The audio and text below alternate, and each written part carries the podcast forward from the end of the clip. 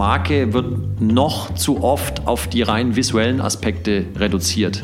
Dass alle vielleicht denken, wenn du über Marke sprichst, dann sprichst du über das Logo, du sprichst über die Farbe und die Dinge, die man sieht.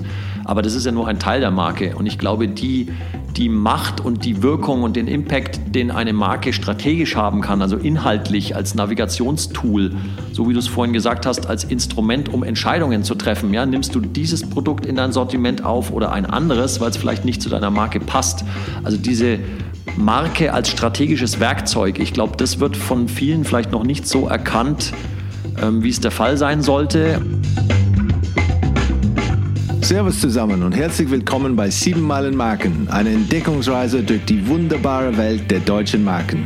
Maßgeschneiderte Marken, jung oder alt, berühmt oder weniger bekannt, die im übertragenen Sinne genau wie die mythologischen Siebenmeilenstiefel dem Träger ermöglichen, sieben Meilen in einem einzigen Schritt zu bewältigen. Ich spreche mit den Experten, die diese deutschen Marken lenken, um zu erfahren, wie sie ihre Marken, ihr wertvollstes immateriales Kapital entwickeln und managen.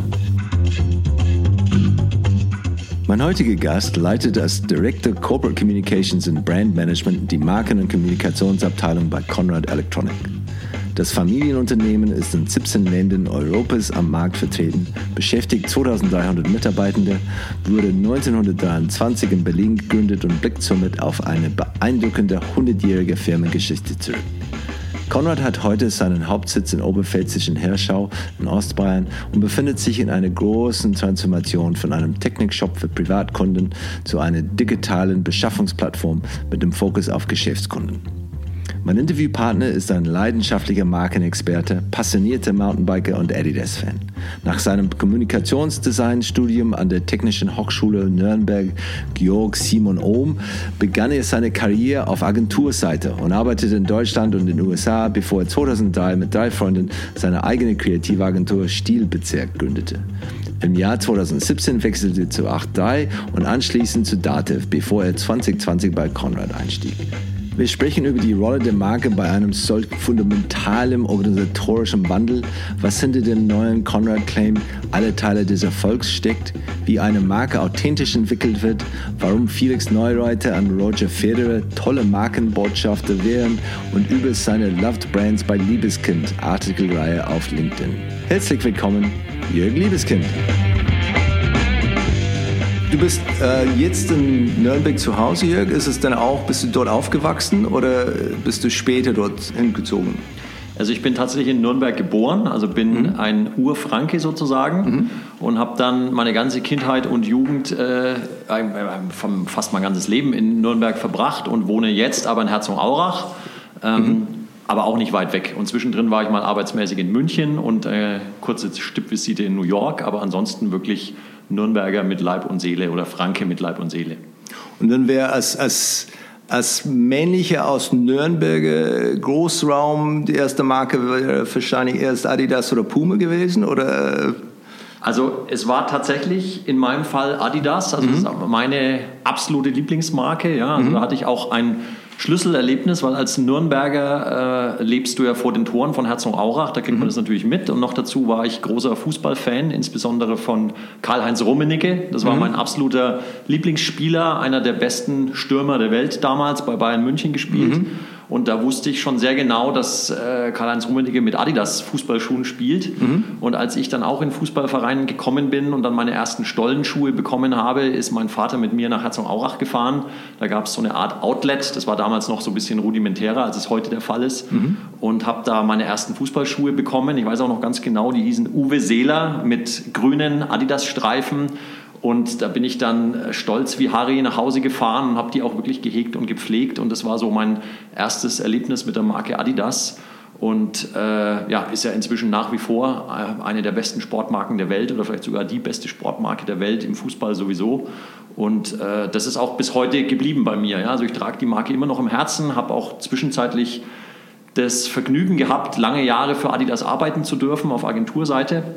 Und äh, ja, so gesehen begleitet mich eigentlich diese Marke tatsächlich schon mein ganzes Leben. Auch heute trage ich wieder Adidas Schuhe. Also von daher kann man schon sagen, dass diese Marke irgendwie so meinen Weg geebnet hat, ein Markenenthusiast zu werden vielleicht. Und, und haben die, die, hat das, das Uwe Seele Modell, hat es was gebracht? Ist dann äh, mehr, mehr Tore geschossen oder, oder gerettet? Oder ähm, also sagen wir es mal so, ja, also ich finde, äh, Marke hat ja schon auch immer ein bisschen einen Placebo-Effekt. Also ich glaube schon, dass wenn du quasi äh, von deinen Schuhen begeistert bist oder wenn du, wenn du deiner Ausrüstung vertraust, also ich kenne es auch vom Mountainbiken, ja, also ich, ich fahre auf einem neuen Mountainbike pauschal, glaube ich, immer besser. Also zumindest fühle ich mich besser. Ja? Und Wollte gerade sagen. Sport ja. ist ja immer auch so ein bisschen so eine Feeling-Sache. Ja? ja? Und also von daher glaube ich, äh, die ersten Spiele in meinen neuen Uwe Seeler Schuhen, die habe ich schon äh, ganz gut absolviert. Ja. Merkbar, merkbarer Unterschied. genau.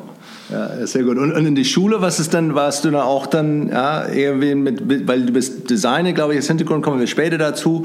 Warst du dann auch mit visuellen Sachen dann äh, unterwegs oder was war dann, gab es ein Lieblingsfach? Ähm, also mein Lieblingsfach war tatsächlich Sport. Mhm. Und äh, also ich würde sagen, ich bin definitiv nicht der geborene Künstler. Ja? Mhm. Also äh, was als Designer jetzt natürlich nicht unbedingt die ideale Voraussetzung ist. Ja? Also ich war jetzt auch nicht schlecht in Kunst, aber jetzt nicht, dass ich das Thema Gestaltung und Design schon in früher Kindheit irgendwie abgezeichnet hätte. Mhm. Es war tatsächlich eher so, ich war ein sehr, sehr großer Filmfan auch. Also ich habe äh, wahnsinnig gerne Star Wars geliebt, hatte auch ganz viel Star Wars Spielzeug mhm. und habe dann mit meinem Star Wars Spielzeug und der Super 8 Kamera von meinem Vater habe ich immer so ganz coole Stop-Motion-Filme gedreht. Echt? Ja. Und äh, habe dann da so Strohhalme an die Laserkanonen ran und das waren dann die Laserstrahlen dann mit so äh, Silvesterböllern. Das waren dann die Explosionen von irgendwelchen Raumschiffen und so und habe da viele Filme gedreht und von daher war, als ich Kommunikationsdesign angefangen habe zu studieren im Grundstudium, hattest du automatisch Video, Fotografie, Grafikdesign. Das war im Grundstudium alles dabei und mein ursprünglicher Gedanke war tatsächlich Schwerpunkt Video zu nehmen und ich hatte mich auch meine Bewerbungsmappe Mappe war auch mit einem Bewerbungsfilm. Das war so mein ursprünglicher Gedanke. Und ich sage mal, im Filmbereich ist man jetzt nicht pauschal ein guter Zeichner oder ein guter Maler oder irgendwie sowas.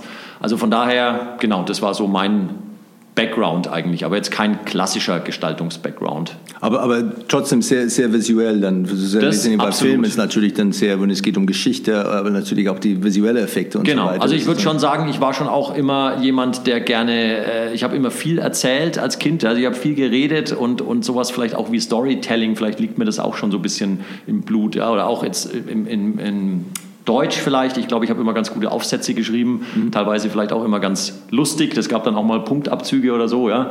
Ähm, oder war da immer kreativ. Also wenn die Zeit ausgegangen ist, Lehrer gesagt hat, noch fünf Minuten, ich war noch nicht fertig, dann habe ich vielleicht auch mal ganz schnell den Hauptdarsteller sterben lassen oder so, dass ich irgendwie noch fertig werde. Also ich glaube, da ähm, bin ich vielleicht in dem Bereich auch ganz gut. Also weswegen mir auch Storytelling und Texten, das macht mir heute schon auch nach wie vor sehr viel Spaß und ist ja im Markenbereich auch extrem wichtig. Wie, wieso mhm. bist du dann nach, äh, nach New York gegangen? Das war dann was 2000, 2003, oder? Mhm, genau. Ja. Es, also es war so, äh, mein Studium hatte ich beendet 2001 und äh, mein erster Job nach dem Studium, das war schon eher, ich würde mal sagen, klassischer Grafikdesigner oder Junior Art Director. Also es war sehr gestaltungslastig, äh, der Job. Und das war damals ja genau der Umbruch, als auf einmal die neuen Medien aufkamen und das Internet aufkam. Also ich weiß noch, meinen ersten Internetbesuch hatte ich, glaube ich, tatsächlich im Oktober 1996 bei meinem Studiumstart und war da ganz fasziniert, was da irgendwie möglich ist. Aber es musste sich ja erst entwickeln. Und als ich mit meinem Studium fertig war, war eigentlich die ganze Agenturszene, zumindest in Nürnberg, schon noch sehr stark print geprägt. Und das, was ich in den ersten zwei Jahren auf Agenturseite gemacht habe, war schon auch sehr, sehr viel Print-Kommunikation. Und ähm, das mit New York war dann tatsächlich das, dass ich, äh, ich bin immer jemand, der ist grundsätzlich sehr neugierig und sehr lernbereit und ich will immer dazulernen. Und mir war das aber bewusst, dass das Internet jetzt das nächste große Ding werden wird. Und äh, 2003, das war eigentlich so die Hochphase von Flash, das kennen sicherlich noch viele von euch, also wo sämtliche Webseiten oder zumindest die richtig coolen Webseiten, die waren alle in Flash umgesetzt. Und äh, das wollte ich irgendwie unbedingt lernen und Einblicke bekommen und, und äh, hatte dann die Idee, ey Mensch, ähm, ich wollte auch schon immer mal nach New York, weil ich die Stadt liebe. Ich war da schon dreimal als Tourist und wollte schon immer dort einfach mal leben eine Zeit lang. Ja? Und dann habe ich geguckt, was gibt es in New York für Webdesign-Agenturen. Und da gibt es natürlich extrem viele, vielleicht sogar die besten in Amerika. Und dann hatte ich eine gefunden, die hieß eben Firstborn. Also die waren dann auch prompt bereit, äh, mich zu nehmen. Das war über so ein Austauschprogramm, Karl-Duisberg-Gesellschaft, da hat man auch ein Visum bekommen. Das war so eine Art, die Voraussetzung war, dass du mindestens ein Jahr berufstätig warst und aus Weiterbildungsgründen ins Ausland möchtest. Und dann hast du so eine Art Förderprogramm da bekommen. Und äh, sonst war es auch ein bisschen schwierig. Das war die Zeit vom äh, Irakkrieg, auch vom ersten. Und da war es ja gar nicht so leicht, irgendwie ein Visum zu bekommen oder so. Und das war dann so mein Weg nach New York. Und da war ich dann bei dieser äh, Digital Agency Firstborn. Und die haben ganz verrückte, coole Sachen gemacht im Modebereich für Calvin Klein, für Victoria's Secret, aber auch für Chrysler, Automobilfirma und solche Sachen. CD-ROMs war damals auch noch ein großes Thema. Ist ja heute eigentlich ausgestorben. Und das war so damals die Idee dahinter um die, die, ähm, die Foundation zu verlegen für die, ähm, die bayerische Flash Imperium dann zurückzukommen und das aufzubauen? Oder was war denn der, der Plan? Es war eigentlich, der, der Plan war tatsächlich anders. Also eigentlich war der Plan auch schon immer, weil ich schon während, meinem, während meiner Studienzeit habe ich mit zwei äh, Freunden immer wieder mal ähm, Jobs gemacht, auch so im Bereich äh, Kommunikationsdesign, Grafikdesign ähm, ja, wo wir viele Projekte gemacht haben, kleinere wie größere. Und es war schon immer die Idee, sich selbstständig zu machen eines Tages. Und zu dem Zeitpunkt, wo ich nach New York bin, war es tatsächlich schon so, es war eigentlich schon unser Plan mit äh, drei Freunden, dass wir selbst eine kleine Agentur gründen möchten. Und ähm, ja, erstmal waren wir da nur heiß auf gute Gestaltung, ganz pauschal und idealerweise vielleicht mit Sportkunden, weil wir alle sehr, sehr gerne Sport machen. Ähm, aber das Flash Imperium aufzubauen, dafür hätten meine Skills auch nicht ausgereicht. Ja? Also das war jetzt nicht unbedingt der Plan. Aber zumindest wissen, worum es geht und was dieses Medium kann und, und was damit möglich ist, das war so die Idee dahinter. Und das war das, das Stilbezirk, oder? Was genau. ja, genau. Und das, genau. Hab, das habt ihr wie lang? zehn Jahren gemacht? also das, das läuft ja immer noch. Also es war okay. so, wir haben das 2003 gegründet ja. und es war dann wirklich lustig, weil zu der Zeit, wo ich in New York war, fing das dann schon an und äh, das war ja auch mit dem Visium ein begrenzter Aufenthalt. Also ich hatte auch einen begrenzten Vertrag, also es war schon klar, dass ich nach Deutschland zurückkomme. Und dann hatten äh, meine drei Kollegen, die haben dann wirklich schon angefangen, nach Büros zu suchen. In Nürnberg haben mir immer Fotos geschickt äh, von, von den möglichen Räumlichkeiten. Also wir wollten natürlich erstmal äh, low-budget-mäßig unterwegs sein. Und ich habe dann schon angefangen, Logos zu gestalten. Also ich erinnere mich dann noch, die ersten Logo-Entwürfe, ähm, die habe ich wirklich mit dem Laptop im Central Park gemacht und habe die dann äh, per E-Mail an meine Kollegen geschickt und dann haben wir per Telefon immer diskutiert, welcher Entwurf jetzt das meiste Potenzial hat und so. Also wir haben dann das alles schon vorbereitet und haben den Namen natürlich gesucht. Damit fängt ja erstmal alles an. Wie wollen wir uns überhaupt nennen? Haben dann extra gesagt, wir wollen einen deutschen Namen, weil viele mhm. deutsche Agenturen haben, hatten damals so fancy Namen wie Elephant Seven und, und lauter solche Sachen, wo wir gesagt haben, na gut, eigentlich kann man schon auch zu seiner deutschen Herkunft stehen. Und dann war eben der Name Stilbezirk gefunden und dann ging es los an die Logogestaltung. Und es war wirklich so, als ich dann von New York nach Nürnberg wieder zurückgekommen bin, vom ersten Tag an habe ich Koffer fallen lassen, bin, war dieses Büro bereits gemietet und dann waren meine Jungs schon da gestanden im Anzug, haben die Wände gestrichen und losgelegt und dann habe ich wirklich meinen Schreibtisch reingestellt und am nächsten Tag ging es los. Also so ein wow. bisschen, wie man sich es vorstellt, so äh, Startup-Mentalität. 2017 dann gewechselt, oder? Bist du ausgestiegen genau. zu dieser Zeitpunkt? Genau. Also wie gesagt, Gründung war ja. 2003 mhm. und äh, wir haben die Firma dann peu à peu, Schritt für Schritt äh, größer gemacht und sind gewachsen, auch mhm. mit den Kunden zusammen gewachsen, aber immer eigentlich langsam, stetig und bewusst organisch. Also wir haben da keine verrückten Sachen gemacht, haben auch nie irgendeinen Kredit oder ähnliches aufnehmen müssen. Also da sind wir eigentlich bis heute stolz drauf. Und bei mir war es aber tatsächlich so, äh, dieses selbstständig machen, das war schon immer in meinem Hinterkopf. Mein Vater war auch selbstständig als Landschaftsarchitekt, aber ich hatte nach meinem Studium unmittelbar hätte ich auch eine Möglichkeit schon gehabt, auf Firmenseite zu arbeiten und äh, war dann so ein bisschen hin und her gerissen und habe dann aber mich entschieden, dass ich gedacht habe, okay, auf Agenturseite kann man vielleicht kreativer arbeiten und hat verschiedene Kunden und es ist vielleicht ein bisschen vielfältiger und es war dann der Grund, warum ich sozusagen erstmal die Agenturlaufbahn eingeschlagen habe und die Gründung von Stilbezirk war dann so ein bisschen die logische Konsequenz draus. Aber ich muss auch gestehen, als Agentur hast du ja in den meisten Fällen immer die Schnittmenge zu den Marketingabteilungen der Firmen dann. Und das fand ich schon auch immer sehr spannend, was die Leute dort so für Herausforderungen haben, wie sie arbeiten und wie das in den Firmen so abgeht. Ähm, das fand ich auch immer spannend und reizvoll. Und ich hatte auch ein paar Studienkollegen, die auf Firmenseite gewechselt sind. Und was die so erzählt haben, das war auch immer spannend.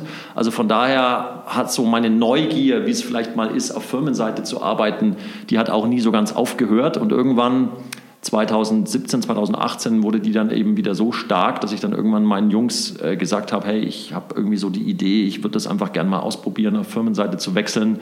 Und wenn ich es jetzt nicht mache, mache ich es wahrscheinlich nie. Und du wirst es ja auch kennen, äh, John, dass manchmal auf Agenturseite zu arbeiten ist auch nicht immer nur Honigschlecken. Ja, also da bist du irgendwo das letzte Glied in der Dienstleistungskette. Der Kunde ist König, du musst eigentlich immer springen, wenn der Kunde ruft. Das kann schon auch mal sehr anstrengend sein. Und da gab es schon auch mal den einen oder anderen, äh, frustrierenden Moment, wo man vielleicht so ein bisschen agenturmüde wird.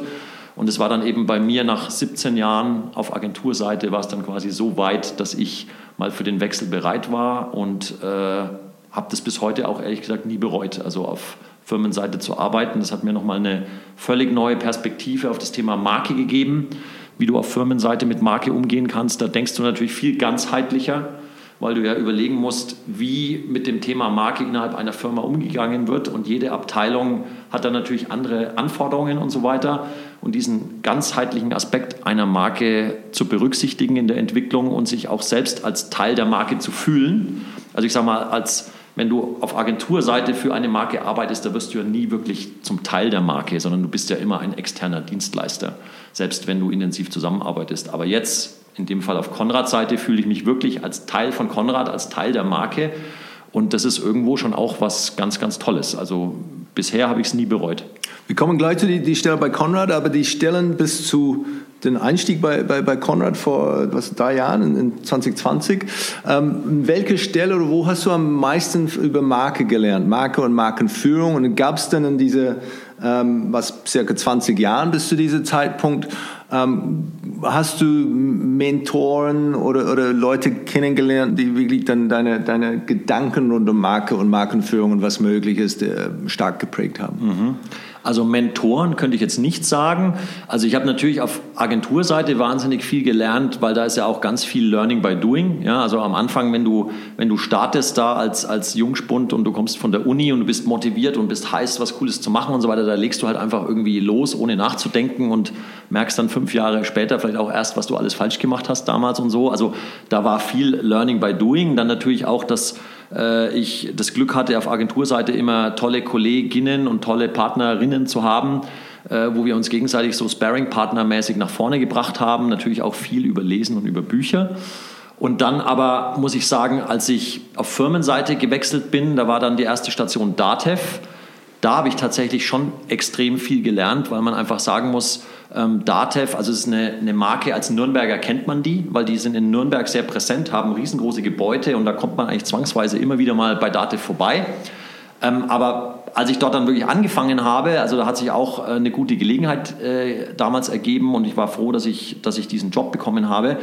Ähm, da habe ich wirklich viel gelernt, weil man sagen muss, Datev ist eine wahnsinnig starke Marke, was man so erstmal gar nicht denkt, aber die sind wahnsinnig professionell aufgestellt, arbeiten mit großen Agenturen zusammen, haben eine eigene Markenabteilung, das ist ja auch gar nicht äh, unbedingt selbstverständlich, die sie auch konstant ausgearbeitet, äh, ausgeweitet haben, also wo immer mehr Leute in der Markenabteilung arbeiten und rein zu sehen, wie Datev als Marke aufgestellt ist, wie die organisiert sind, wie die die Marke weiterentwickeln und so weiter. Also da habe ich schon wahnsinnig viel gelernt. Also das hat mir viel gebracht. Und jetzt bei Konrad definitiv auch wieder, weil jetzt bin ich ja in einer leitenden Position und darf diese Abteilung wirklich leiten und aufbauen. Man muss auch sagen, vorher ähm, hat es diese Abteilung gar nicht gegeben. Da wurde das übers Marketing mit abgedeckt. Und jetzt in dieser Gestaltungsposition zu sein, also die Marke wirklich mitgestalten zu können und zu dürfen.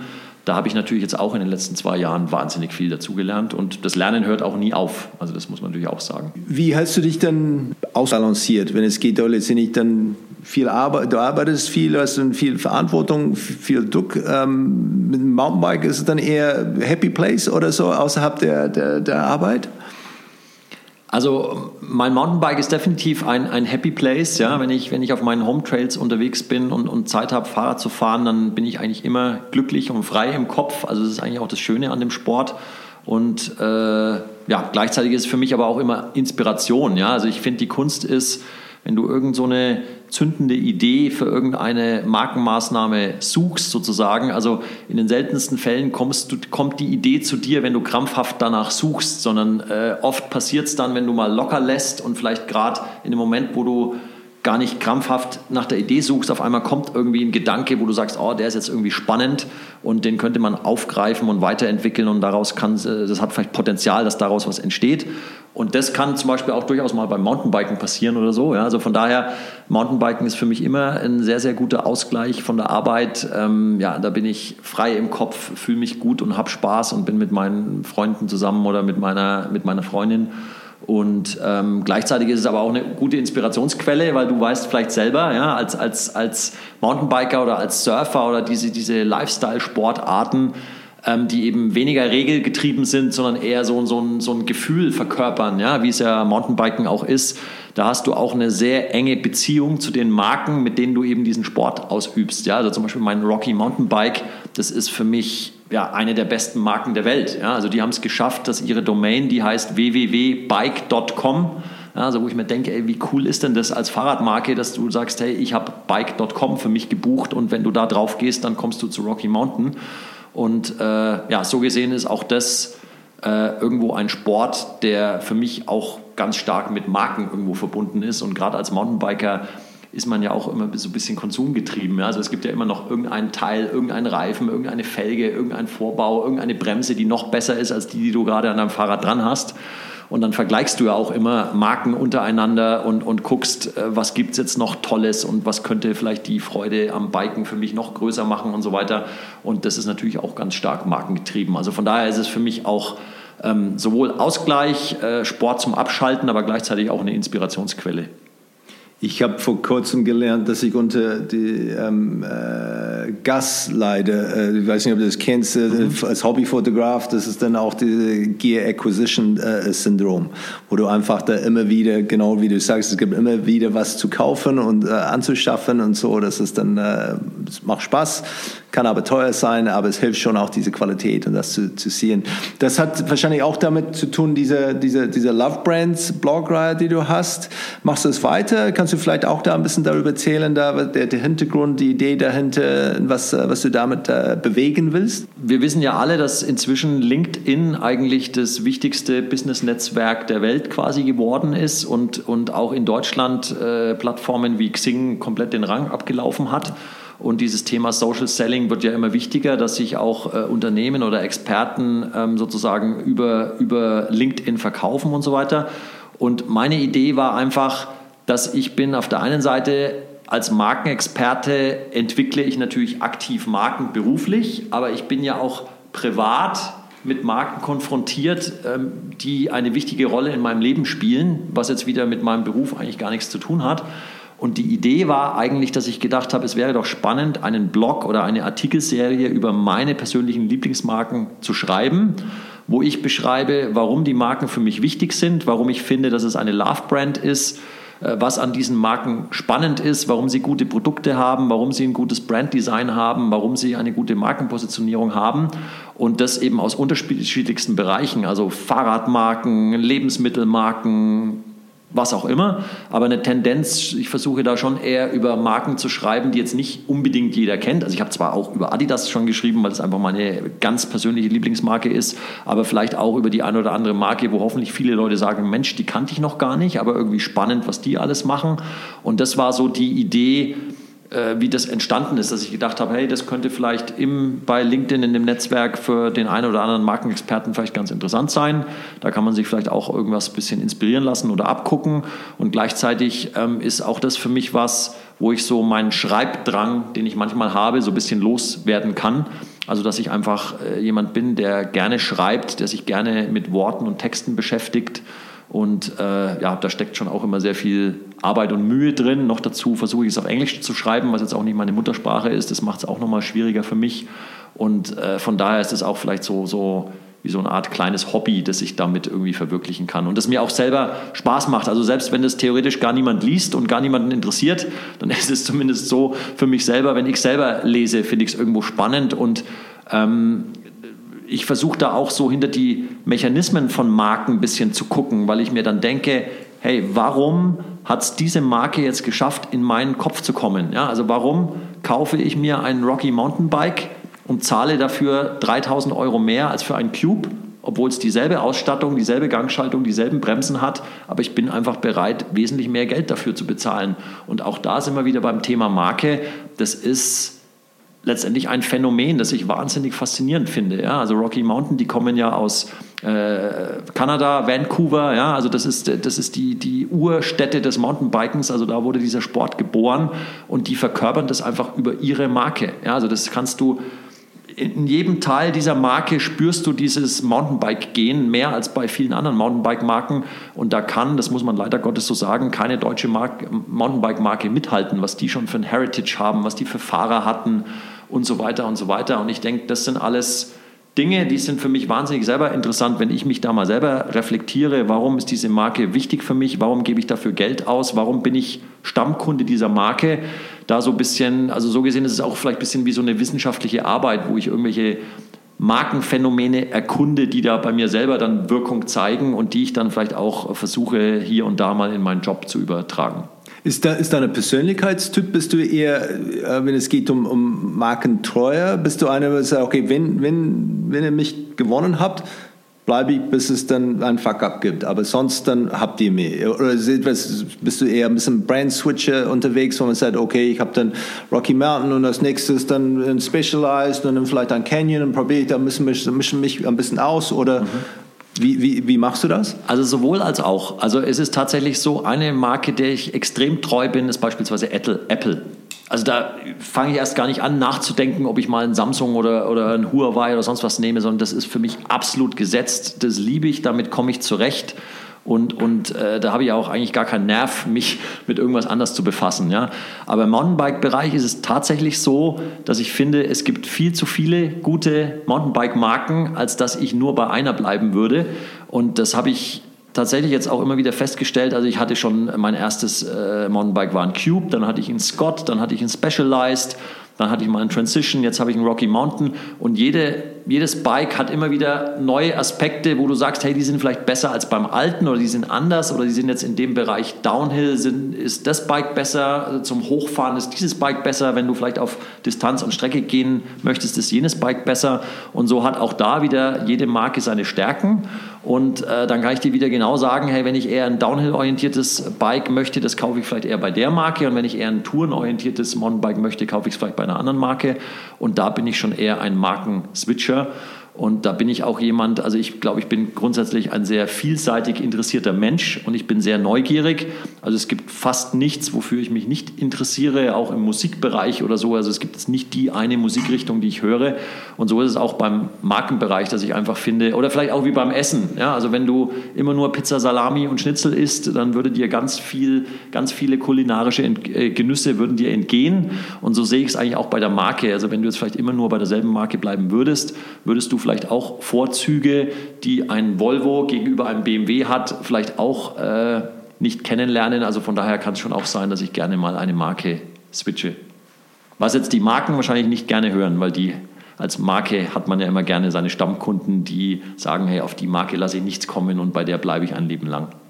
Ja, aber äh, es, es gibt, glaube ich, so Kunden sowohl als auch. Es gibt manche, die, die dann einfach blind treu bleiben, egal was ein Unternehmen macht, ja, oder, oder eine Marke macht, dann welche, welche Sachen, die, die nicht gut laufen sind oder wie auch immer. Ähm, und, und das andere, die, die, auch wenn alles perfekt läuft, die wollen einfach dann ein bisschen äh, Tapetenwechsel äh, hin und wieder haben. Das mhm. ist dann auch ist halt okay. Und dann auch vielleicht festzustellen, okay, dann komme ich zurück, weil ich habe zu sehen, letztendlich jetzt weiß ich, ihr seid der Beste oder letztendlich, das ist dann nicht nur die Vermutung, weil jetzt habe ich meine eigene Erfahrung woanders gemacht und ja, jetzt weiß ich, dass es dann eigentlich dann. Genau. Also ich sage mal, das ist vielleicht schon ein Markenphänomen, wo man sagt, also zum Beispiel Adidas ist so eine Marke, zu der habe ich eine sehr starke persönliche, emotionale Beziehung. Ja, es ist wirklich eine Beziehung äh, über die Jahre und der Marke bin ich sehr, sehr treu.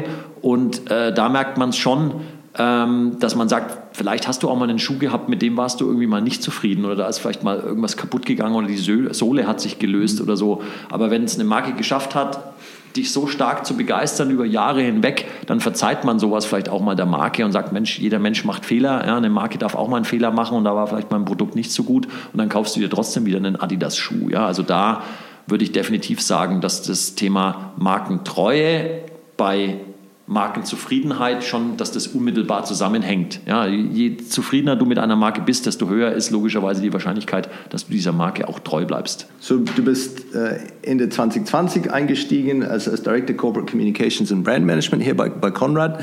Mit was für ein Briefing äh, und was hast du gefunden? Es ist eine neue, neue Abteilung, neue ähm, Beauftragung oder, oder Aufgaben. Mhm. Was war damals die Briefing und ähm, was war dann zu tun, als mhm. du dann äh, gestartet bist vor, vor Genau. Das Jahren. Briefing war im Endeffekt, dass Konrad sich ja in einer großen Transformation befindet und sie haben sich ähm, 2019 ungefähr so auf den Weg äh, begeben, Europas führende Beschaffungsplattform zu werden für technischen Betriebsbedarf. Also mit einer neuen Unternehmensstrategie, äh, mit einer B2B-First-Strategie, sich auf Geschäftskunden zu fokussieren. Und da waren sie eigentlich mitten in dieser Transformation, dass sie die Transformation gestartet haben und haben dann aber sehr schnell erkannt, dass du, um diese Transformation voranzutreiben, zu beschleunigen, brauchst du auch einfach eine starke Marke. Denn dieses neue Bild von Konrad als Beschaffungsplattform sozusagen mit diesem neuen Geschäftsmodell, das muss ja erst in die Köpfe der Zielgruppe rein.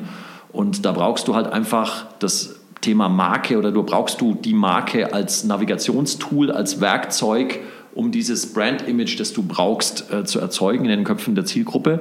Und das war eigentlich ja, der Hauptauftrag, dass du sagst, transformiere die Marke von einer B2C-Marke, also wir waren ja ein klassischer Technikshop für Privatkunden im weitesten Sinne, obwohl wir natürlich auch schon Geschäftskunden bedient haben, aber eben nicht als Hauptzielgruppe. Und äh, baue die Marke so auf, dass wir sie als Treiber der Transformation nutzen können, damit eben dieses neue Brand-Image in den Köpfen der Zielgruppe ankommt und dementsprechend natürlich auch ähm, die Markenbekanntheit in dieser B2B-Zielgruppe zu steigern, die Marke zu professionalisieren und eigentlich ins nächste Jahrhundert zu tragen. Denn jetzt 2023 sind wir 100 Jahre alt geworden und haben jetzt also unser großes Jubiläumsjahr. Und dementsprechend soll es natürlich mit neuer Strategie, mit neuem Plattformgeschäftsmodell und neuer Brand Identity ins nächste Jahrhundert sozusagen gehen. Und wir haben uns jetzt äh, fit für die Zukunft gemacht, sozusagen, neu aufgestellt und sind da eigentlich bisher ganz zufrieden und erfolgreich unterwegs. Und das war so der große Auftrag eigentlich. Und hast du schon Kollegen gehabt oder muss man dann, okay, muss man Rollen definieren, Leute einstellen, ähm, Agenturen finden, Partner finden? Das Team war sehr klein und die Rolle war von Anfang an eigentlich erstmal äh, interdisziplinär und crossfunktional ausgelegt. Also sprich, dass ich natürlich mit sämtlichen Abteilungen, allen voran Marketing und Sales, natürlich eng zusammenarbeite und die auch an der Markenentwicklung natürlich beteiligt sein müssen, damit es auch eine authentische Marke wird und eine relevante Marke für die Kunden und natürlich auch kundenzentriert gedacht und entwickelt und so weiter. Also von daher war es sowieso klar, dass da kein isoliertes Team alleine reicht, sondern dass das interdisziplinär stattfinden muss. Und äh, inzwischen ist es aber so, dass äh, eine weitere äh, Mitarbeiterin hinzugekommen ist und auch das langsam und stetig wächst. Aber es ist jetzt nicht in dem Umfang, wie es beispielsweise bei Datev war. Also da war das äh, Markenführungsteam viel größer. Und vor kurzem alles gelauncht ähm, oder zumindest diese, dieser Launch-Meilenstein äh, erreicht. Ähm, wenn man zurückblickt, gab es etwas, wo man sagt, okay, das ähm, ja, ist nicht so optimal gelaufen. Ähm, da habe ich dann viel gelernt ähm, und würde ich das anders mal anders oder äh, zum nächstes Mal anders angehen. Also ähm, es gab nichts, wo es jetzt irgendwelche bösen Überraschungen gegeben hätte oder wo es irgendwas gegeben hat, wo ich gesagt hätte, rückblickend würde ich das jetzt ganz anders machen. Also ich bin eigentlich, muss ich sagen, bin ich sehr glücklich, weil der Prozess an sich über weite Strecken wirklich so gelaufen ist, wie ich es, wenn ich es ganz alleine hätte entscheiden dürfen, auch gemacht hätte. Ja, also von daher bin ich jetzt wirklich happy auch mit dem Ergebnis und das kann ja auch nicht jeder von sich behaupten. Also von daher war es für mich wirklich ein toller Prozess. Aber natürlich muss man auch sagen, in äh, kreativen Berufen oder Marke ist ja auch ein kreatives Thema, besser geht immer. Ja, also du merkst, stellst immer triffst immer auf Dinge, wo du sagst, oh, das hätte man noch besser machen können oder dies und jenes.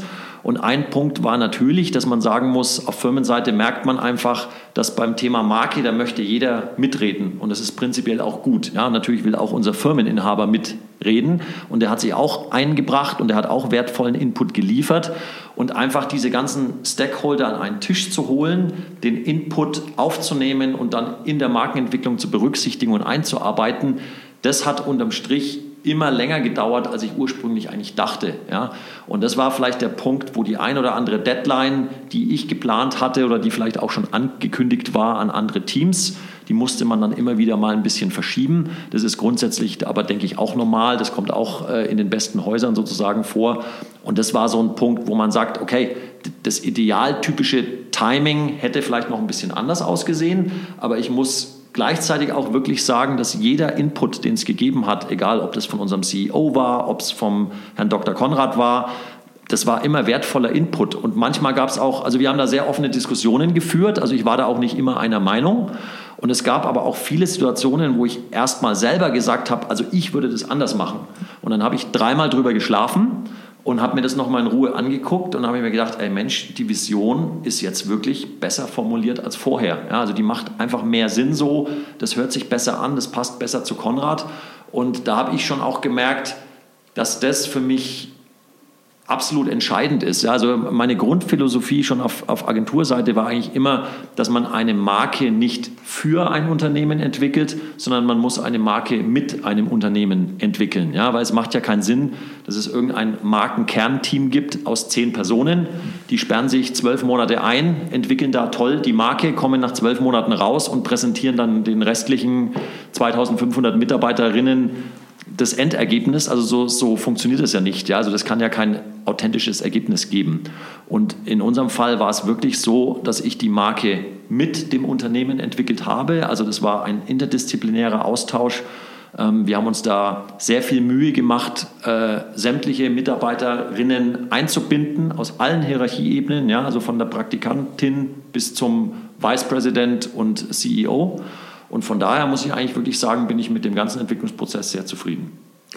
Und, und intern bei den anderen Kollegen, ähm, Change-Prozesse sind nicht immer begrüßt und zwar ein radikaler Change, wenn es geht, mhm. unser Geschäftsmodell stehen wir komplett auf dem Kopf. Mhm. Ähm, wir, wir, tauschen unsere, äh, unsere Zielgruppe aus, eigentlich, mhm. oder habe ich das falsch verstanden? Ist es denn so, ähm, wie gesagt, war das durchgehend begrüßt, diese, diese strategische Richtung, oder war es dann intern, wo man sagt, okay, da ist, haben wir auch eine Rolle als Marke, um die, die Nörgler oder die, die Leute, die das wirklich total doof finden, ähm, auch für uns zu gewinnen. Ähm, Gab es viel Resistenz zu dieser, dieser strategischen Entwicklung?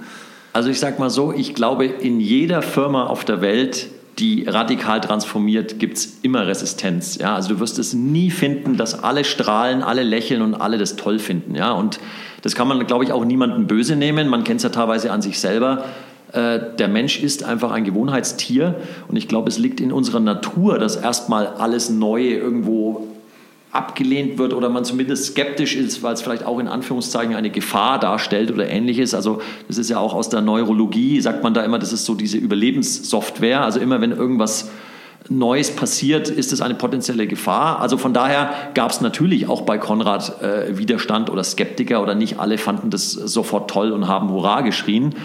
Ähm, man muss ja auch sagen, dass der Grundstein der Theorie, der wurde, äh, der, der Grundstein der Strategie, der wurde ja ähm, noch vor meiner Zeit gelegt. Ja, also das war ja ähm, strategisch gesehen schon alles in trockenen Tüchern, als ich bei Konrad eingestiegen bin. Und von daher sage ich mal so, die erste Phase der Einführung der neuen Strategie, die habe ich ja hautnah gar nicht mitbekommen. Aber vom Erzählen her habe ich natürlich gehört, dass es da auch viele gab, die erstmal gesagt haben, oh, ist das wirklich der richtige Schritt, sich auf B2B zu fokussieren und so weiter. Aber ich glaube, das ist die große Kunst in jeder Transformation, dass du es schaffen musst, möglichst schnell einfach so viele Leute auf deine Seite zu holen, die von der neuen Strategie, von der neuen Ausrichtung überzeugt sind, die da wirklich für brennen, die da sozusagen diesen positiven Change herbeiführen wollen. Und irgendwann hast du dann diese kritische Summe oder diese kritische Masse vielleicht erreicht und die schaffen es dann auch, die anderen Skeptiker, die noch existieren, mitzureißen. Und es muss ja auch ähm, erstmal gar nichts Schlechtes sein, dass es auch ein paar Leute gibt, die das erstmal vielleicht nicht gut finden. Aber inzwischen muss ich wirklich sagen, und das ist ja bei Konrad ein Phänomen. Es gibt ja hier auch Mitarbeiterinnen, die sind schon 30 Jahre und länger bei Konrad. Ja? Und da könnte man teilweise vielleicht denken, dass gerade die ganz stark am Alten hängen. Und da habe ich aber viele kennengelernt, äh, was mich auch positiv überrascht hat, dass gerade die für diese Transformation total gebrannt haben und die teilweise die Ersten waren, die gesagt haben, hey, wir müssen das genauso machen und es ist der richtige Schritt und es ist toll und die haben da voll mitgemacht und haben das nach vorne getrieben. Und das, finde ich, spricht auch für die, für die Firma Konrad, die einfach bewiesen hat, dass sie seit 100 Jahren erfolgreich existiert und seit 100 Jahren immer in der Lage ist, sich zu transformieren, mit dem Wandel der Zeit zu gehen und der große Schritt, den wir jetzt gemacht haben, war ja auch nicht der erste Milestone, wo sich Konrad gewandelt hat. Ähm, da gab es ja viele in der Firmengeschichte. Ja, also vielleicht auch 1997 war es, glaube ich, als der erste Online-Shop online gegangen ist. Da war Konrad auch einer der ersten in Deutschland, die ihr Sortiment online gestellt haben mit 30.000 Produkten. Auch das war ja schon ein Milestone und damals haben mit Sicherheit auch nicht alle Hurra geschrien, dass das Internet da ist. Und trotzdem ist so ähm, Wandel einfach ein Teil unserer DNA. Und ich glaube, dass das schon auch etwas ist, was sämtliche Mitarbeiterinnen bei Konrad auszeichnet, dass sie grundsätzlich den Mut und die Bereitschaft haben für Wandel und dann auch in der Lage sind, da halt ihren Teil dazu beizutragen. Und wer sind denn jetzt die, die, die Kunden? Ist es denn, ist es denn ja, Man in a Van, Elektriker? Äh, ist es denn größere Unternehmen, äh, DAX-Konzern? Was heißt, was ist der zweite B? Ja? Ich weiß, mhm. welcher B der erste B ist, aber mhm. wer ist der andere, wenn es geht B2B? Genau, also eigentlich tatsächlich alles, was du aufgezählt hast. Also okay. es ist jetzt in der ganz groben Einteilung sind es kleine, mittlere und große Unternehmen. Und wir haben da wirklich das Who is Who sämtlicher Unternehmen in Europa eigentlich an Bord, ja, also von großen Automobilkonzernen, die jeder kennt, von großen Industriekonzernen, die jeder kennt, bis zu klassischen Mittelständlern, die auch viele Leute kennen, über Hidden Champions bis hin zu Kleinstbetriebe, Elektrobetriebe, Einmannbetriebe, Dreimannbetriebe. Und ähm, also so gesehen ist die Zielgruppe sehr breit und sehr heterogen. Mhm. Das ist natürlich auch eine große Herausforderung fürs Marketing und für unsere ganze Kommunikation. Aber das, was eben alle vereint, ist logischerweise der technische Bedarf, den ja jede Geschäftsperson und jede Firma heutzutage hat. Ja, also ohne Technik und ohne, Elektronik geht ja gar nichts mehr. Und das ist wiederum das Schöne ähm, an Konrad, ja, dass einfach das, was wir anzubieten haben, das wird von jeder Firma, egal ob klein, mittel oder groß, gebraucht, benötigt. Und wir wissen alle, ähm, wenn du jetzt ein ganz tolles Auto hast oder ein Röntgengerät oder was auch immer, ähm, selbst ohne Kabel funktioniert kein Gerät. Also kann man sagen, ja, ihr liefert ja nur die Kabel in manchen Fällen. Das ist theoretisch richtig. Aber ohne Kabel läuft nichts. Also von daher können wir durchaus extrem selbstbewusst behaupten, hey, in diesem Gerät sind unsere Kabel. Und da war der Kunde bei der Bestellung und Lieferung extrem zufrieden. Und somit tragen wir da mit all dem, was wir anzubieten haben, einen Teil zum Erfolg bei. Und das ist das, weswegen unsere Zielgruppe eigentlich so heterogen ist, dass einfach jeder Betrieb, ob klein oder groß, hat einen Bedarf an Elektronik und Technik und den können wir decken und das besser als viele anderen. Und von daher sind wir seit 100 Jahren relevant für unsere Kundinnen. Und das, als Plattformgeschäft ist es dann vergleichbar, wenn man sagt, das Geschäftsmodell, wo man sagt, äh, wie Amazon, wo man sagt, okay, zum Teil hat man äh, eure eigenen Produkte und teilweise ist es dann auch die auf eurer Plattform zur Verfügung äh, gestellt sind und habt ihr auch bietet auch das Plattform für andere kommerzielle Anbieter, das zu verwenden und ihre Produkte zu, zu verkaufen an, an eure Kunden. Ist das, habe ich das richtig verstanden? Mhm. Exakt so, wie du gesagt hast. Ja. Genau. Also wir haben ein Eigensortiment ähm, das wir sozusagen selbst einkaufen. Das sind roundabout 800.000 Produkte, die wir vom Konrad-Sortiment anbieten. Und wir haben die Marktplatzanbieter, unsere Partner bzw. Seller, die über den Konrad-Marktplatz dann ihr Sortiment verkaufen, sodass wir jetzt mit der Konrad-Beschaffungsplattform insgesamt über sieben Millionen Produktangebote im technischen Bereich für unsere Kunden anzubieten haben. Und ja, genau. Also das ist das Prinzip. Da wachsen wir auch dynamisch. Also haben jetzt den Marktplatz inzwischen in vier Ländern, also Deutschland, Österreich, Niederlande und Italien. Rollen den jetzt weiter aus ähm, auf Polen und Frankreich und das ist alles dynamisch wachsend und äh, das Sortiment soll weiter größer werden und genauso wie du es beschrieben hast. Und bevor diese, diese strategische äh, äh Richtungswechsel gab es schon einen, einen B2B-Bereich, wo wir sagen, diese Dienstleistungen haben wir immer gemacht, aber die waren nur parallel zu unserer ähm, Einzelhändelstrategie mit die, dieser größeren Laden, wo man sagt, jede Kabel und so weiter für die, für die Elektrotüftler oder irgendjemand zu Hause, Privatperson, der das kaufen könnte. Mhm, genau, also den B2B-Bereich gibt es tatsächlich schon sehr lange. Also auch da war Konrad wieder sozusagen proaktiv und hat dieses Potenzial dieser Zielgruppe erkannt. Das war nämlich unmittelbar nach dem Launch des ersten Online-Shops 1997, kam dann sofort ein eigener B2B-Katalog raus. Also es gab ja immer diese große Konrad-Bibel, haben es viele genannt. Also das war der Hauptkatalog, richtig fett, wo alle technikbegeisterten Leute das gefunden haben, was sie brauchen. Aber es gab dann eben damals auch diesen ersten reinen B2B-Katalog, schon sehr, sehr früh, mit einem extra Sortiment gezielt für Geschäftskunden.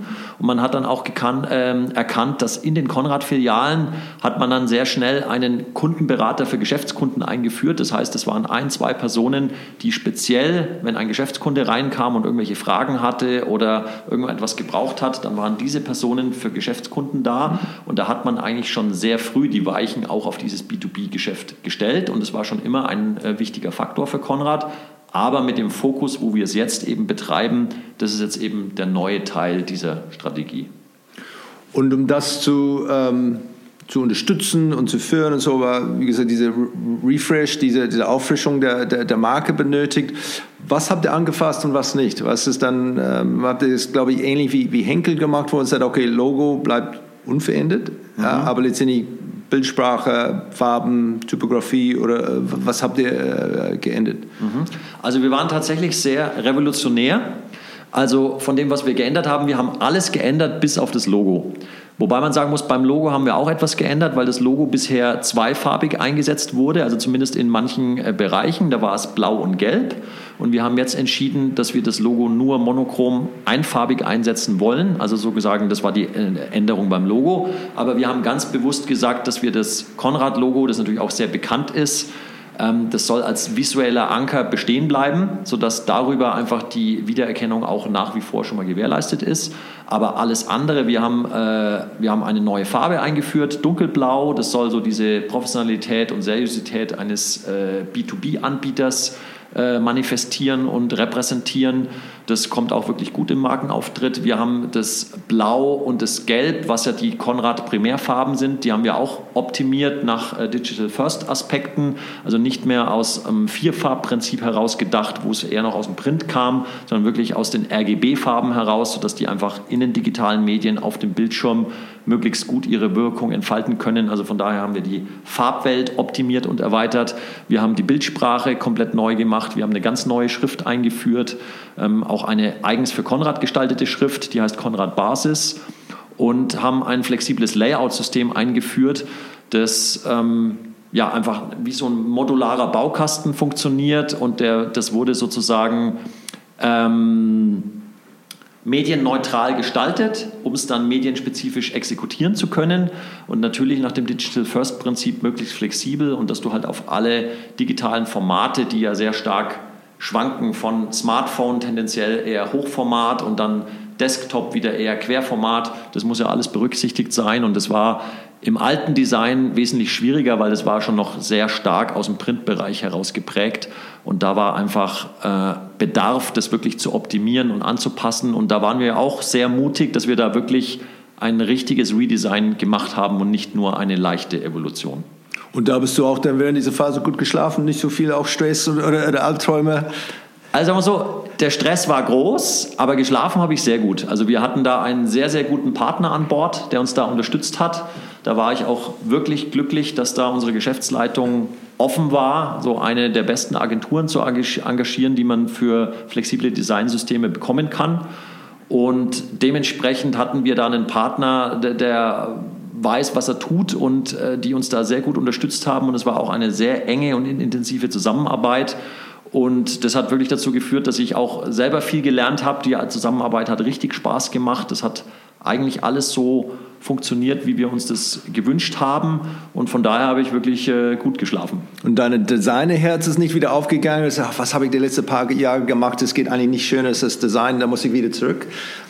Also das schwingt immer wieder mal durch und ich sage mal, ich habe das Glück, dass vielleicht an der einen oder anderen Stelle gibt es tatsächlich mal Gelegenheit, dass ich mal selbst wieder zur Maus greife und mal Photoshop öffne oder InDesign und vielleicht mal eine Kleinigkeit gestalte.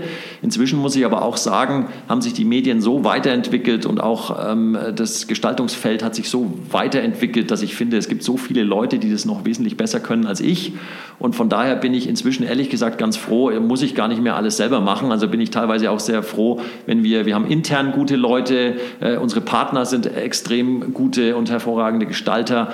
Und da ähm, genieße ich es inzwischen auch, inzwischen äh, Layouts vorgelegt zu bekommen und dann in dieser Rolle zu sein, dass ich beurteilen darf und ich darf mitreden. Und ich glaube, ich habe auch ein sehr gutes Gefühl, was gut funktioniert und was zu einer Firma wie Konrad passt und was nicht.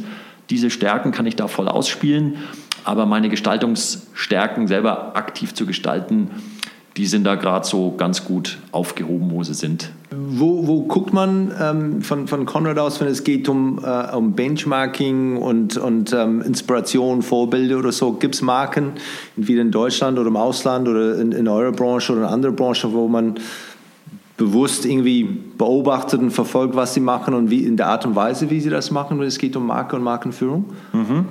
Also Benchmarks in dem Sinne, es gibt jetzt nicht die eine Benchmark, wo man sagt, das ist die Marke, auf die wir gucken und an, denen wir, an der wir uns orientieren müssen. Äh, ich finde, es ist sowieso die Kunst. Wir haben ja den hohen Anspruch, Europas führende Sourcing-Plattform zu werden. Also wir wollen ja nicht nur irgendein Technikanbieter sein, sondern einer der führenden sozusagen, einer der führenden Distributoren. Und äh, da gibt es ja diesen Spruch, First never follows. Also ich finde, es ist schon wichtig, dass du deinen eigenen Weg findest, um, um relevant zu sein, um authentisch zu sein und auch vielleicht besser zu sein gegenüber der Konkurrenz auf den Gebieten, wo du halt besonders stark bist. Also von daher gibt es jetzt bei uns keinen direkten Kon Konkurrenten, auf den wir so schauen und sagen, hey, den müssen wir immer im Blick haben, dass die uns nicht davonlaufen oder so. Aber natürlich gibt es Firmen wie Amazon, die ja auch einen Geschäftskundenbereich haben, die sind natürlich in ihrer Art irgendwo Benchmark in Sachen Kundenzentrierung und in Sachen Convenience und was sie alles anbieten, damit Kunden möglichst einfach und bequem irgendwie Dinge bekommen oder Dinge kaufen können. Also das schaut man sich natürlich an. Aber grundsätzlich finde ich aus Markensicht, kannst du dich fast von jeder Marke inspirieren lassen. Ja? Egal, ob es jetzt Audi ist oder Apple die natürlich irgendwo auch weit weg sind von dem, was Konrad macht, weil wir ja ein Händler-Distributor sind und kein Hersteller. Aber dennoch kannst du von der Art, wie sich eine Marke ähm, positioniert, wie sie, wie sie kommuniziert, mit welchen Kernbotschaften sie nach außen treten und wie sie es schaffen, vielleicht kurz und prägnant ihre Message in der Kommunikation zielgruppengerecht zu kommunizieren, da kannst du dich eigentlich von jeder Marke inspirieren lassen. Und Stichwort Audi ist zum Beispiel eine Marke, die finde ich, haben das seit ihrem Relaunch 2016 und da ist ja inzwischen auch schon wieder nochmal mehr passiert, dass sie immer wieder Updates gemacht haben von ihrem Markenauftritt. Die machen das extrem gut mit ihrem Futures and Attitude und wie sie dieses Thema Progress als Teil ihres Claims Vorsprung durch Technik in den Kern ihrer Kommunikation stellen und sich da eben jetzt als progressiver, ernstzunehmender ähm, Hersteller von Elektroautomobilen in Szene setzen und, und der US-Konkurrenz mächtig Feuer unterm Hintern machen. Da kann man sich auch stark inspirieren lassen. Also von daher finde ich, äh, ist das vielleicht auch das Schöne an meiner Arbeit. Du kannst aus vielen Marken, die irgendwo Benchmarks sind, auch wenn sie vielleicht in einer ganz anderen Branche sind, kannst du dir die ein oder andere Scheibe abschneiden und kannst dich davon inspirieren lassen und kannst versuchen, vielleicht zu sagen, hey, bei dem Event oder auf der Messe oder in der Kampagne könnte man in der Richtung einfach mal sagen, hey, das könnte man vielleicht machen wie Ikea oder so. Ja, also das macht durchaus Sinn. Die Kunst ist halt immer ähm, ja, festzustellen, ob das dann auch für unsere Zielgruppe passt und ob es halt wirklich Sinn macht und ob es auch zu Konrad passt oder ob das jetzt irgendein Blödsinn wäre, den man nur macht, weil man sagt, ja, das hat Ikea so gemacht, aber es hat mit uns nichts zu tun. Also von daher, die eine Benchmark gibt es nicht, aber inspirieren kann man sich von ganz vielen Marken und das finde ich irgendwo auch das Schöne und Spannende. Und hat das Thema Covid und Lieferkettenprobleme und so, hat, hat das ähm, euer Prozess und, und äh, strategische Entscheidungen durcheinander gebracht, war es dann oder bestätigt oder wie war der, die, diese einfach die, die, die Wirkung von diesen Sachen über die letzten paar Jahre? Mhm. Also Das kann ich, das könnte jetzt wahrscheinlich könnten andere Personen aus unserem Unternehmen besser beantworten als ich vermutlich. Aber was ich mit Sicherheit sagen kann, ist, dass es uns durcheinander gebracht nicht hat. Ja, also wir haben definitiv äh, von der Pandemie sogar profitiert, weil ich glaube, Konrad ist so eine starke Marke, die ähm, so viele Leute kennen und wo so viele Leute Vertrauen in diese Marke haben, dass tatsächlich die Bestellungen in der Corona-Zeit äh, stark nach oben gegangen sind. Und da kam uns natürlich auch die Tatsache, dass wir als Online-Händler schon extrem gut aufgestellt sind zugute, denn die Geschäfte waren ja zu, die Leute konnten ja nur online bestellen.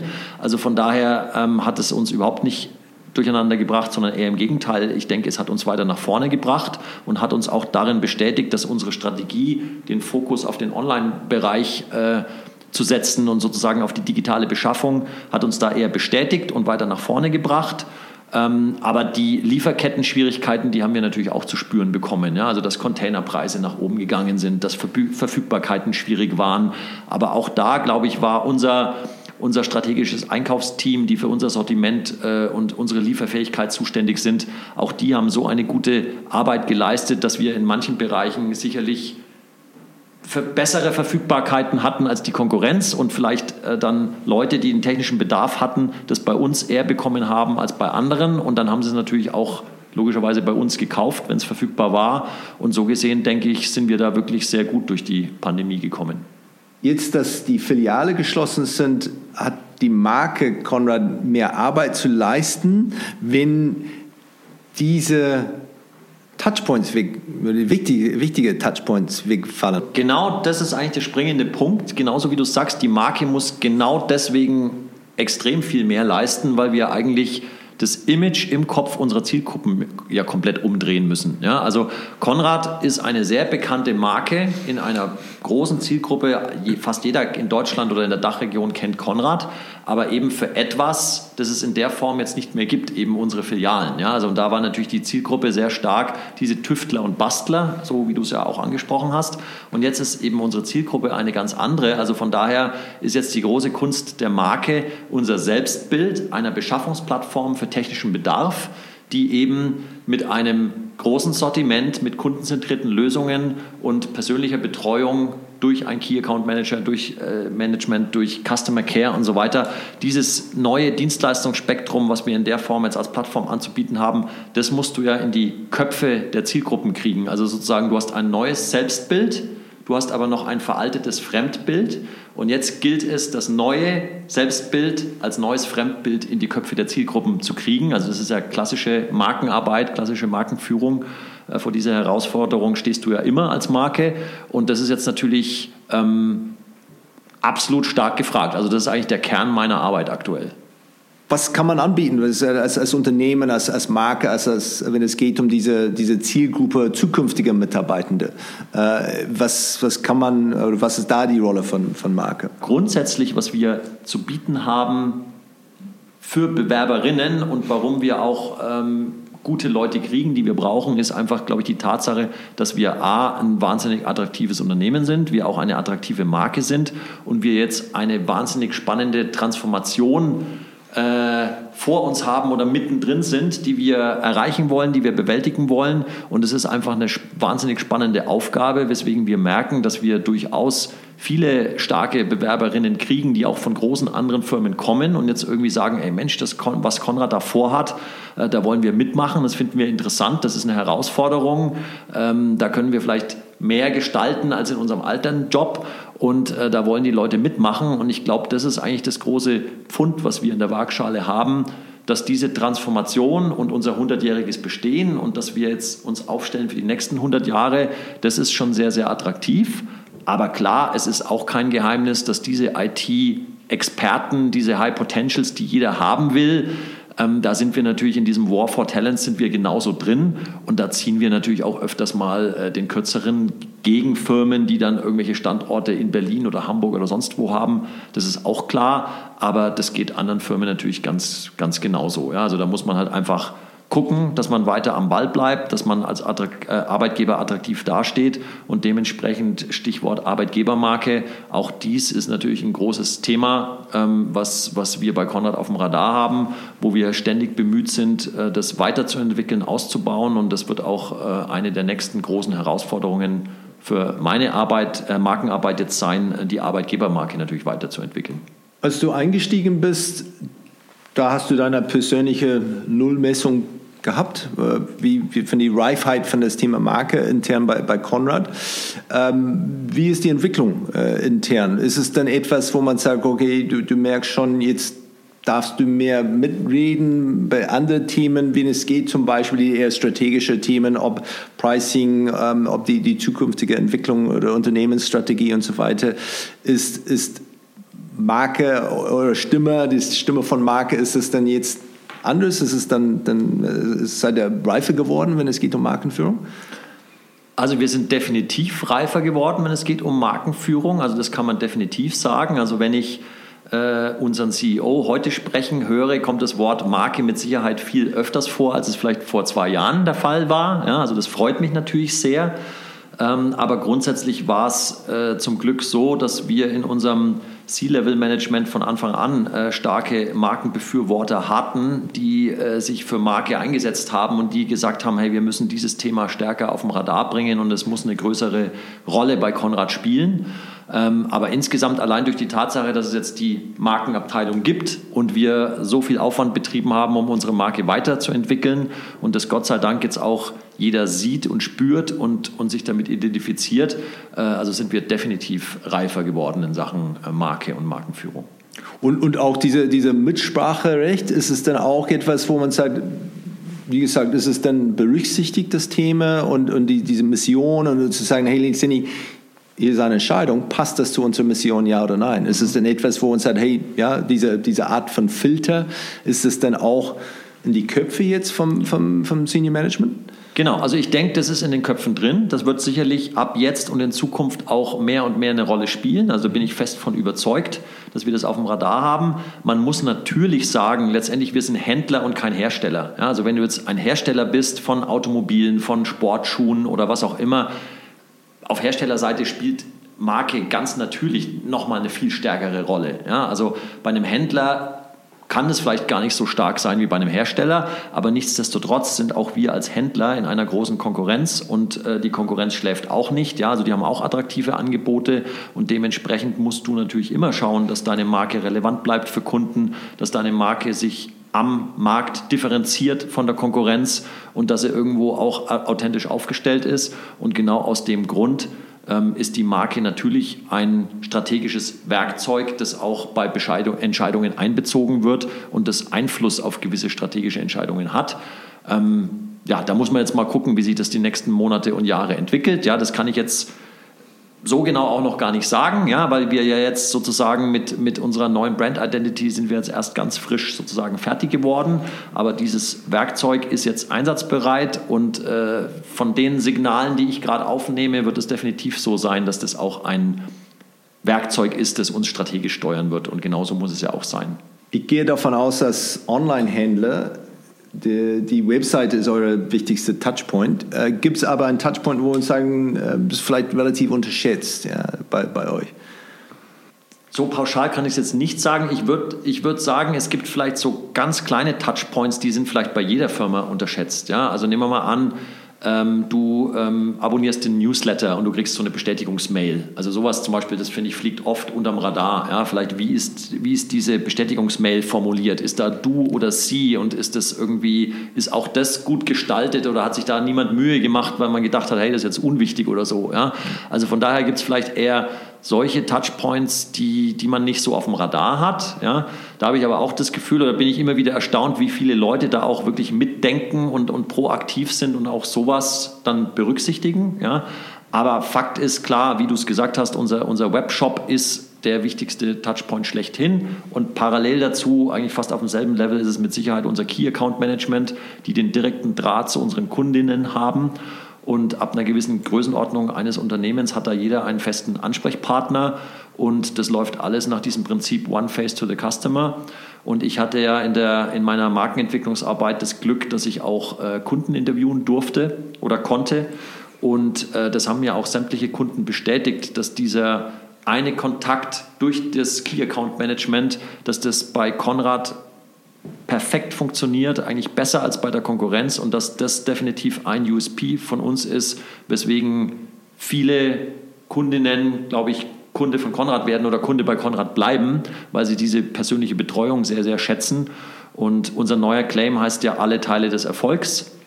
Der bringt eigentlich so den Kern unseres äh, Leistungsspektrums auf den Punkt, nämlich dass alles, was wir zu bieten haben, für den wirtschaftlichen Erfolg unserer Kunden beiträgt, also letztendlich die Beschaffung zu vereinfachen, die Beschaffung effizienter zu machen und dadurch letztendlich Zeit und Kosten zu sparen.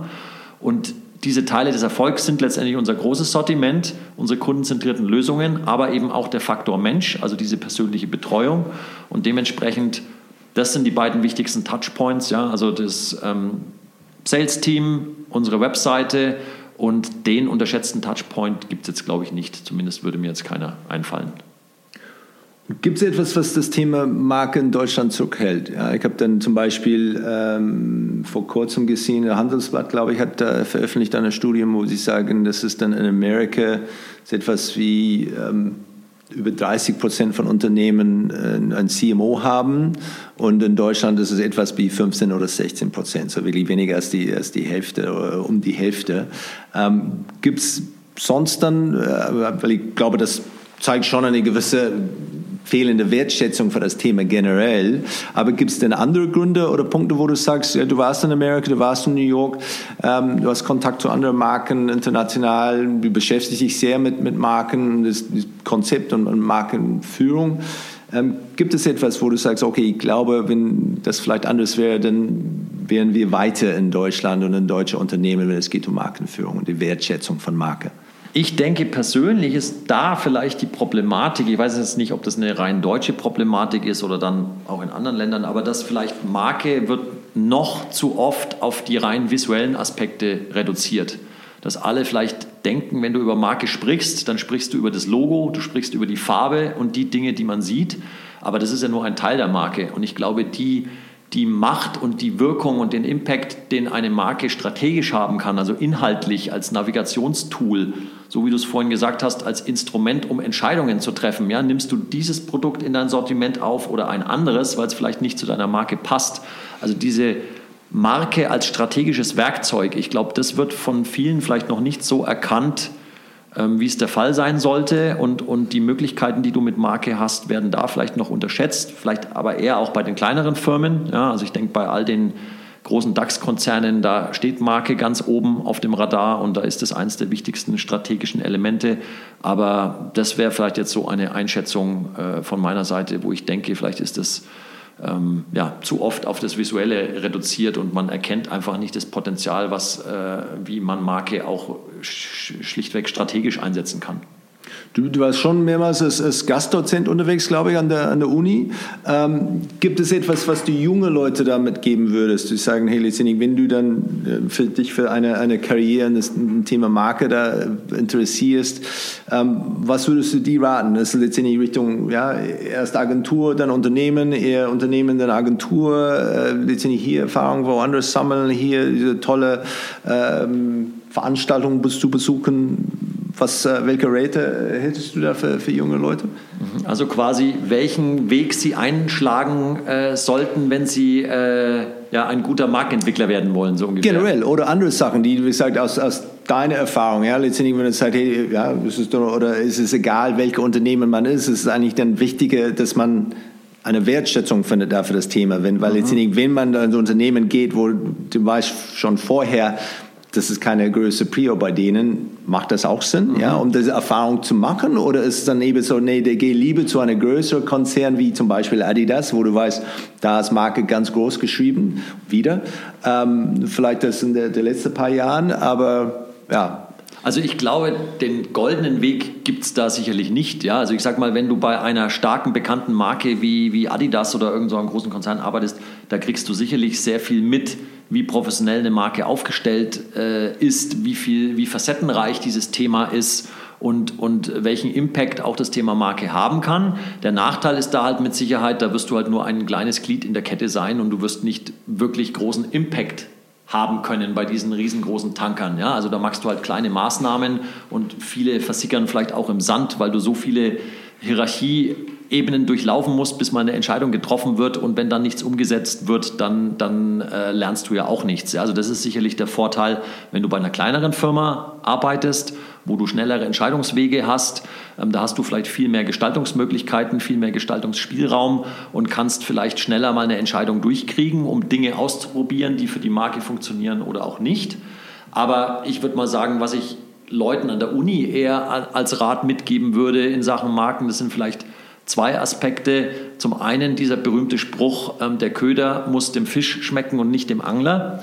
Ich glaube, man ist als Markenenthusiast, wie ich es ja auch bin, teilweise so ein bisschen verleitet, dass man irgendwas machen möchte, was man selber total cool findet und ich glaube, es ist eine große Kunst, sein eigenes Ego so weit zurückzustellen, dass man einfach sagt, hey, das, was ich jetzt vielleicht am liebsten machen würde, das ist für diese Marke vielleicht gar nicht gut. Das funktioniert gar nicht. Also da ist es vielleicht einfach besser, keine Ahnung, einen seriöseren oder einen konservativen Look and Feel zu wählen, weil es für die Marke vielleicht einfach besser passt.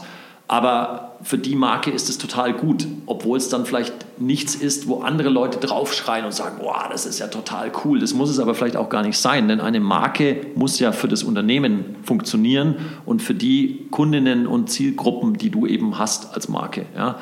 Und das andere wäre vielleicht tatsächlich das, was ich zuvor gesagt habe, dass man eben nicht den Fehler machen sollte, Marke nur auf das visuelle Erscheinungsbild zu reduzieren. Ja, also Marke ist eben nicht nur das Logo, nicht nur die Farbe, sondern Marke ist wesentlich mehr. Marke ist eine, eine Positionierung, eine Kernbotschaft, etwas, wofür du stehst. Also man sagt, es gibt ja auch diesen berühmten Einwortwert oder dass man sagt, wie kannst du die Marke mit einem Wort beschreiben? Das wäre beispielsweise bei, bei Volvo Sicherheit. Ja, also wenn, wenn du 100 Leute fragst, woran denkst du, wenn du an Volvo denkst und 99 sagen, sicheres Auto, dann hast du es irgendwo als Markenmanager oder als Markenentwickler geschafft, dass du eine Firma so positionierst für einen Kernwert, der heraussticht und, und den du auch wirklich erfüllen kannst, wo du dein Markenversprechen halten kannst. Und ich glaube, das ist für mich die große Kunst, dass du sagst, du musst erstmal deine, deine strategischen Hausaufgaben machen, wofür steht eine Marke, warum ist die Marke relevant für Kunden, um dann herauszufinden, wie du das ganze Konstrukt drumherum aufbaust, wie das Design aussehen muss und so weiter, damit es auf diesen Kern der Marke überhaupt passt. Und das ist eigentlich der Grund, das ist schon ein sehr komplexer Vorgang, weswegen es ja Markenexperten überhaupt braucht. Wenn es einfach wäre, könnte es ja jeder machen. Ja? Und ich glaube, da muss man sich einfach sehr viel Zeit nehmen und sehr viel Mühe machen, um das irgendwie herauszufinden. Und dann sind wir wieder genau bei dem Punkt, was ich vorhin schon gesagt habe, dass man eben eine Marke nicht für ein Unternehmen entwickelt, sondern man muss eine Marke mit einem Unternehmen entwickeln. Ja? Und ich glaube, dass vielleicht viele junge Leute äh, eben den Fehler machen, dass die sofort sagen, ah, jetzt gestalte ich ein Logo und jetzt fange ich mit der Gestaltung an und machen wir es jetzt grün oder blau oder rot. Und das ist eben, glaube ich, der falsche Weg, sondern du musst quasi erstmal nachdenken, bevor du das Gestalten anfängst. Wenn du ein unbegrenztes Budget für ein, ein markenbezogenes Projekt hättest äh, und kein Druck für einen kurzfristigen ROI zu beweisen auch irgendwie da, äh, dabei wäre, äh, wofür würdest du das Geld ausgeben? Also auf die Frage war ich natürlich ein bisschen vorbereitet, weil das ja so deine äh, Frage ist, die du jedem äh, Gast stellst. Ist ja auch immer wieder spannend. Und äh, ich muss gestehen, ich habe mir so ein bisschen gedacht, wenn ich ganz spontan antworten würde, würde ich vielleicht sagen, ich würde äh, gerne Bayern München als Hauptsponsor äh, sponsoren oder sowas. Ja? Finde ich aber ehrlich gesagt auch ein bisschen langweilig, weil das wollen ja viele Leute. Also ich habe mir jetzt so ein bisschen was überlegt, wenn ich da wirklich äh, mich nicht rechtfertigen müsste und einfach was machen könnte, worauf ich mal total Bock hätte, dann würde ich mir, glaube ich, wir haben ja jetzt 2023 100-jähriges Jubiläum, dann würde ich mir so eine Art Roadshow ausdenken, die nenne ich vielleicht Road to 100 ähm, wo ich sage, diese Roadshow zieht jetzt eine Zeit lang äh, durch ganz Europa, in alle Länder, wo wir mit unserem Marktplatz aktiv sind. Und ich hole mir zwei bekannte Markenbotschafter an Bord. Da hätte ich beispielsweise total Lust, äh, den Roger Federer und den Felix Neureuter zu nehmen. Den Felix Neureuter, der verkörpert für mich vielleicht so bayerisch-deutsch, Sympathie, bodenständig. Das passt gut zu Konrad und Hirschau. Und der Roger Federer würde für mich verkörpern Internationalität. Also er spricht ja auch vier oder fünf Sprachen und international bekannt und, und äh, verkörpert dann diesen internationalen Aspekt. Und dann hätte ich total Lust, mit diesen beiden Personen als Markenbotschafter plus ich als interner Markenbotschafter vielleicht auf E-Bikes durch ganz Europa zu fahren, über mehrere Monate und da verschiedene Stationen ja, unserer Konrad-Geschichte abzufahren, also beispielsweise Kunden zu besuchen, die vielleicht zu, interviewen. Dann hat vielleicht der Kunde mal die Möglichkeit, mit Roger Federer Tennis zu spielen oder mit, mit Felix Neureuter Ski zu fahren. Und man diskutiert vielleicht auch über Themen, über Nachhaltigkeit, Innovation, moderne Beschaffung, Themen, die einen so umtreiben. Und das könnte für die Kunden vielleicht auch der Anreiz sein, wenn man sagt, hey, da kommt Konrad und die haben Felix Neureuter und Roger Federer im Gepäck, also ein Grund mehr, dass ich mich mit denen mal treffe und da vielleicht auch filmen lasse und man dann so ein Interview oder so eine Panel-Diskussion auch medial nutzen könnte in den sozialen Medien oder man beschreibt mal äh, irgendeinen Blog darüber oder was auch immer. Also man kann da ganz viel Content generieren, der aber unmittelbar mit Konrad zusammenhängt. Und das Ganze würde dann als Road to 100 mit verschiedenen Stationen ablaufen und würde dann vielleicht kulminieren bei unserer Firmenfeier im Sommer, wo es natürlich eine große Jubiläumsfeier gibt, also sowohl für Kunden als auch eine äh, für Mitarbeiterinnen. Und da hätten dann vielleicht der Felix Neureuter und Roger Federer wieder einen Gastauftritt. Ja, und dann haben sie da vielleicht auch nochmal eine, eine kleine Keynote über irgendein Zukunftsthema oder über irgendwas zu Konrad passt. Und sowas wäre etwas, da hätte ich wahnsinnig Bock drauf und könnte mir auch vorstellen, dass da viele positive Effekte abstrahlen auf unsere Marke. Ich, ich bin sicher, dass, dass ihr ähm, Felix Neureuter definitiv dafür gewinnen können, mit, gesamt mit, der, mit dem Berg hier der, in, in die Nähe. Ob ihr dann schon unterwegs da, wie heißt es, Monte Carolino? Genau, Monte Carolino, genau. Also ja. Das ist so ein äh, quasi ein Sandberg äh, aus Kaolinit äh, hier in Hirschau, direkt neben unserem Headquarter, also Luftlinie wahrscheinlich 300 Meter oder 400 Meter. Und äh, da kann man tatsächlich Sandboarden oder, oder Sandski fahren. Da gibt es auch einen Lift und so weiter. Ja, also das wäre eigentlich, äh, also da würde der, der Felix Neureuter bestimmt auch mitmachen. Ja, Komme ich auch mit dazu. Wenn du einen Markenkurs für die Geschäftsführer der deutschen Hidden Champions lehren würdest, worauf würdest du dich am meisten konzentrieren und warum?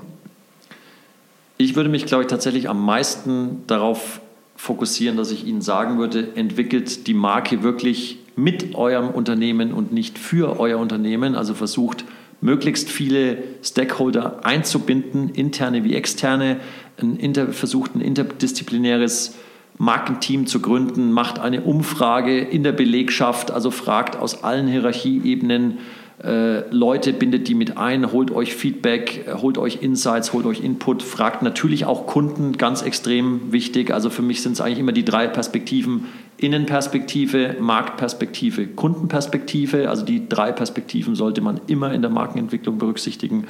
Und ich glaube, je mehr ihr es schafft, eure eigene Firma einzubinden und zum Teil des Markenentwicklungsprozesses werden zu lassen, desto höher ist die Chance, dass die Marke wirklich diesen berühmten Stallgeruch bekommt und dann die Aussichten darauf, dass sich die Leute mit der Marke identifizieren, dass sie die Marke akzeptieren und dann auch begeistern, von innen mit Leben füllen, um sie dann nach außen zu tragen. Also ich glaube, dass das eine Grundvoraussetzung ist, die sich immer bewährt hat bei allen guten Markenentwicklungen oder bei allen starken Marken.